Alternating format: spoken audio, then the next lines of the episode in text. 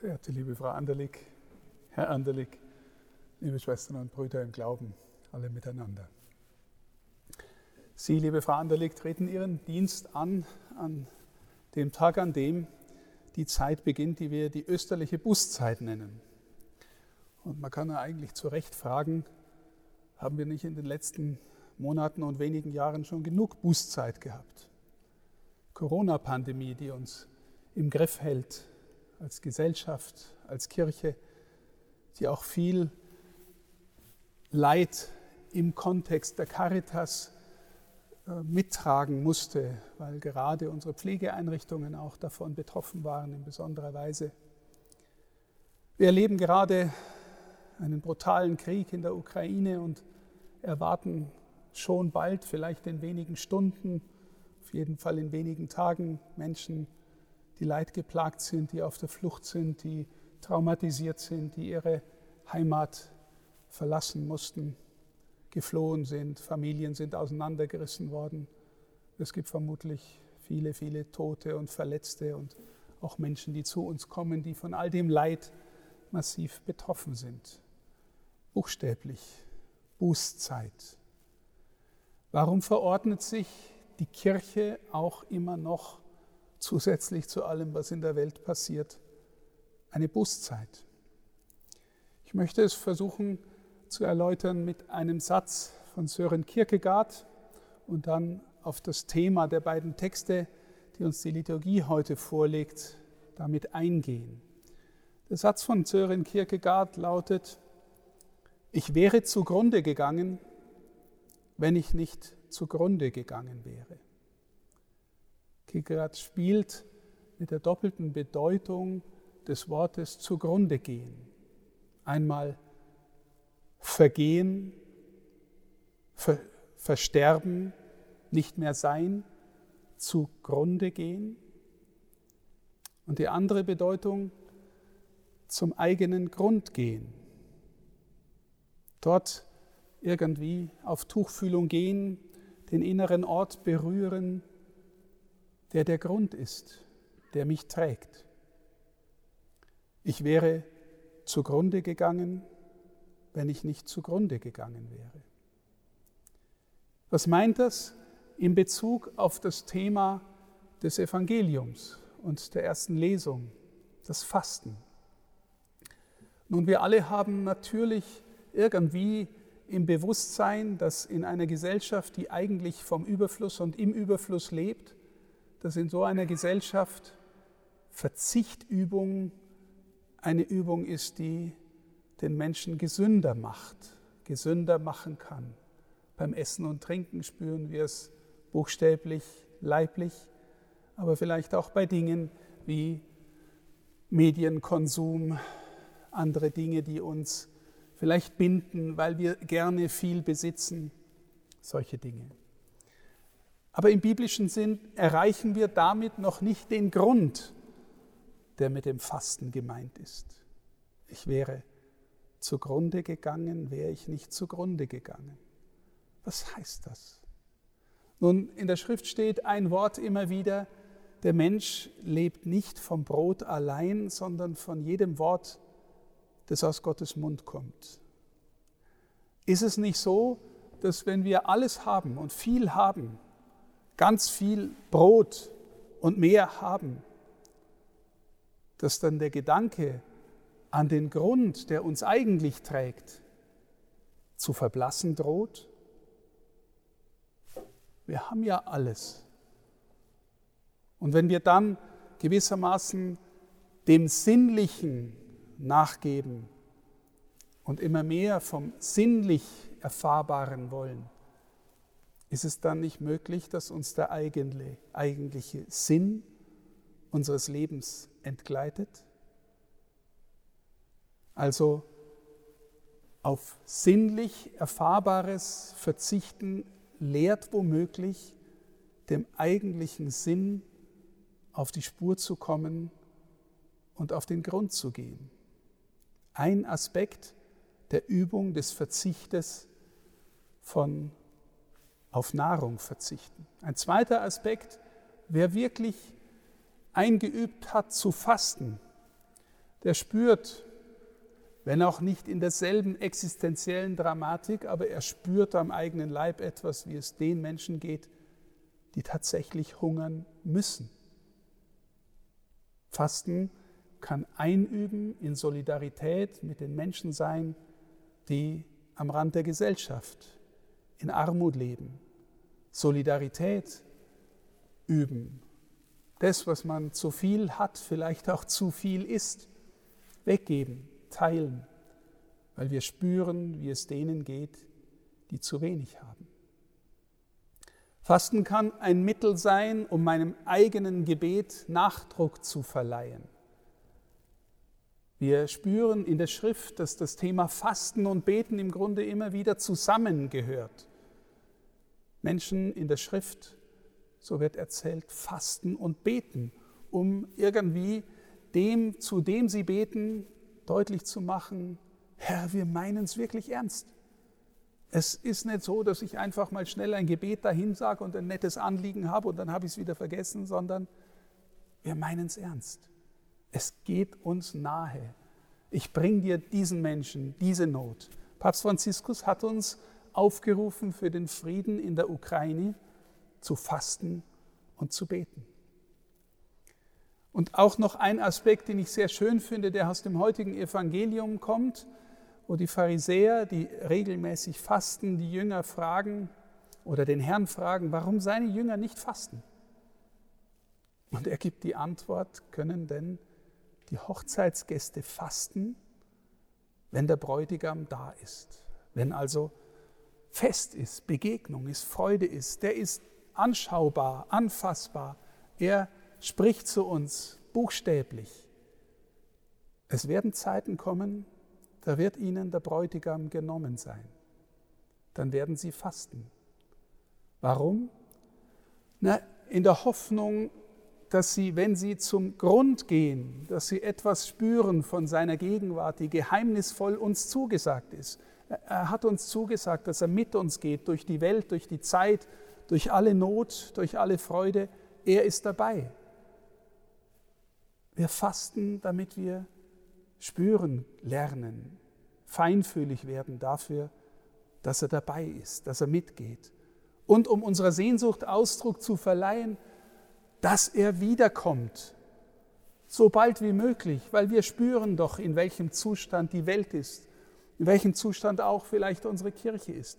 Herr, komm und richte dein Reich auf, schaff Ordnung, lass das Reich der Liebe, des Friedens, der Freude unter uns Wirklichkeit werden.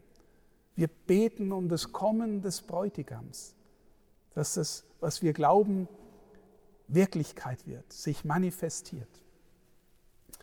Von dort möchte ich mit Ihnen über den Dienst der Caritas nachdenken und auf die beiden Bereiche eingehen, wenigstens kurz, Frau Anderlig, die Sie vor allem auch zu verantworten haben werden. Das sind die Bereiche Pflege und die Bereiche unserer Einrichtungen für Menschen mit Beeinträchtigungen und Behinderungen, neben anderen. Und ich mag, wenn ich jetzt auf die eingehe, nicht sagen, dass die Bereiche Caritas und Gemeindepastoral oder Caritas und Kindertagesstätten weniger wichtig werden, aber heute ist die Frau Anderlig da und wird eingeführt und sie hat vor allem diese beiden Bereiche.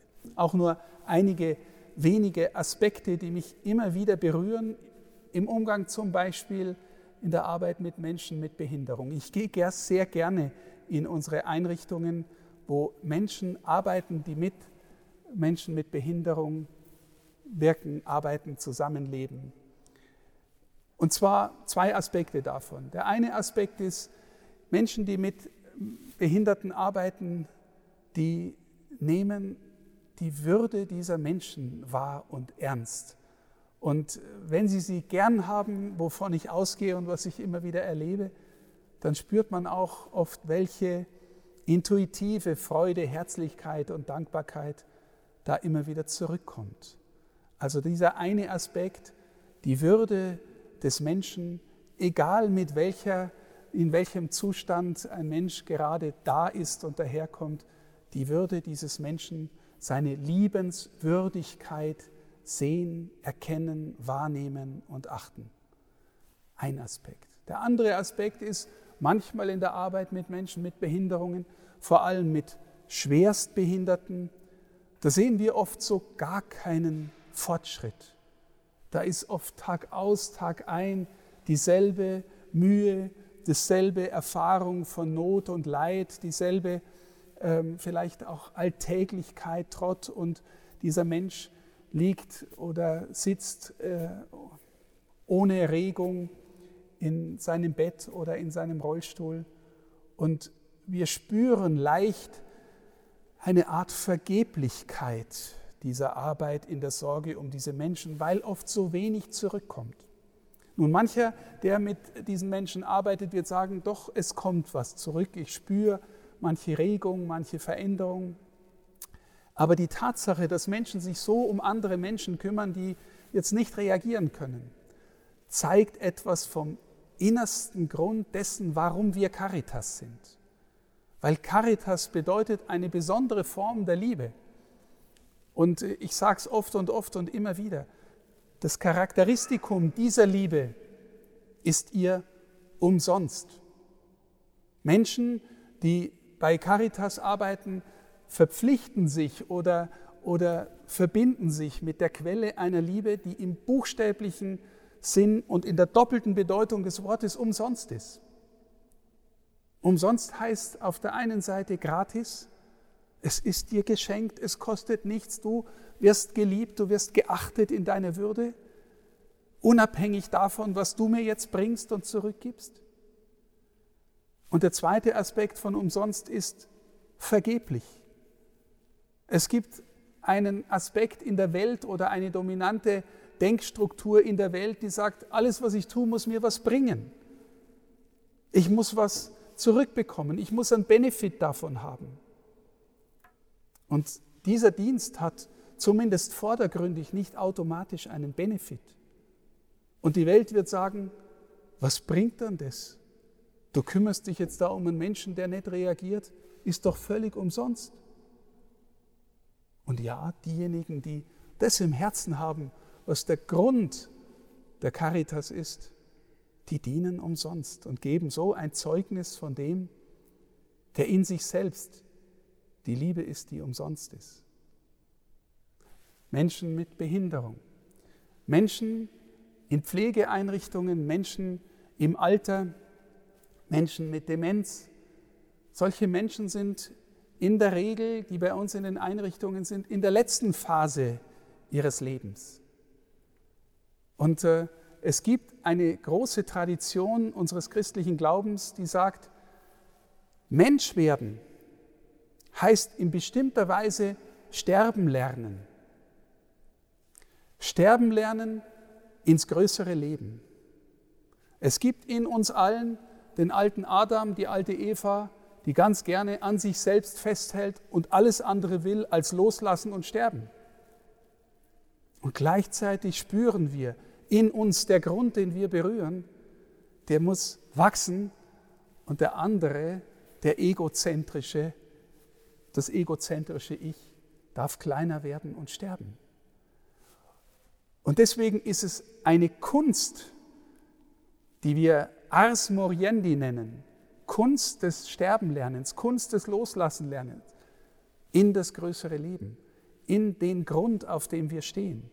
Das heißt, unsere Einrichtungen, in denen Menschen mit Pflegebedürftigkeit auf der letzten Wegstrecke ihres Lebens sind, denen zu helfen, einen Weg zu gehen ins größere Leben. Eine Einrichtung zu haben, in der im guten Sinn des Wortes der Himmel offen ist. Das gelingt, wenn Menschen mit ihnen gehen, die um dieses innere Geheimnis wissen.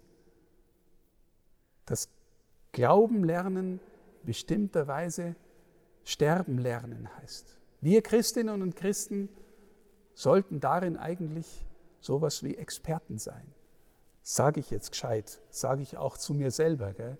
Es ist auch eine Herausforderung für jeden einzelnen Menschen, die eigenen Egoismen zu überwinden, um wirklich ein Diener, eine Dienerin der anderen zu sein und denen zu helfen ins größere Leben. Wenn diese Dinge bei uns in unseren Caritas-Einrichtungen, die Aspekte, die ich genannt habe, man könnte noch viel mehr nennen, zum Ausdruck kommen, dann ist unsere Caritas viel mehr als das, was sie auch ist. Ein Sozialkonzern. Ja, Frau Anderlich, Sie werden auch rechnen müssen. Das ist auch Ihr Bereich, Betriebswirtschaft. Aber wenn wir nur rechnen, dann sind wir wie alle anderen auch. Wenn wir aus dem Grund leben, zu dem wir hoffentlich immer wieder gehen, dann sind wir, machen wir auch den Unterschied. Und dann sind wir Zeuginnen und Zeugen von etwas, was ich gesagt habe, vom Reich Gottes. Anfänglich, dass das Gute siegt, dass die Liebe siegt, dass das Leben siegt, dass das unter uns weit wird. Liebe Frau Anderlig, am Anfang habe ich gesagt, ich bin froh, dass Sie zu uns gekommen sind.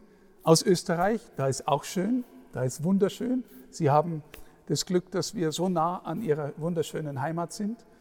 Aber ich habe auch gesagt, bei uns ist auch schön. Gell? Wir haben den Bayerischen Wald, wir haben das Rottal, wir haben das Oberland, wir haben Altötting.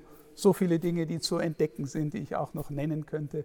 Wir haben kurze Wege, sehr persönliche Wege. Ich glaube, wir haben auch ein gutes Miteinander zwischen Bistum und äh, Caritas, eine gute partnerschaftliche Verbindung.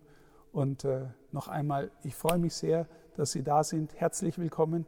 Und äh, wir spüren schon in den ersten Schritten, die Sie bei uns gegangen sind, dass da auch ein Mensch ist, der sein Herz einbringt, seine Leidenschaft mit einbringt für die Sache, für den Dienst der Caritas. Ihnen alles Gute für hier, auch Ihr Mann und Ihrer Familie. Sie haben zwei erwachsene Kinder, auch denen Gottes Segen. Und ich, wir halten einen Moment der Stille und dann darf ich Ihnen noch Ihre Urkunde äh, überreichen und die Bereitschaft erfragen ob sie bereit sind, hier mit uns zu gehen. Amen.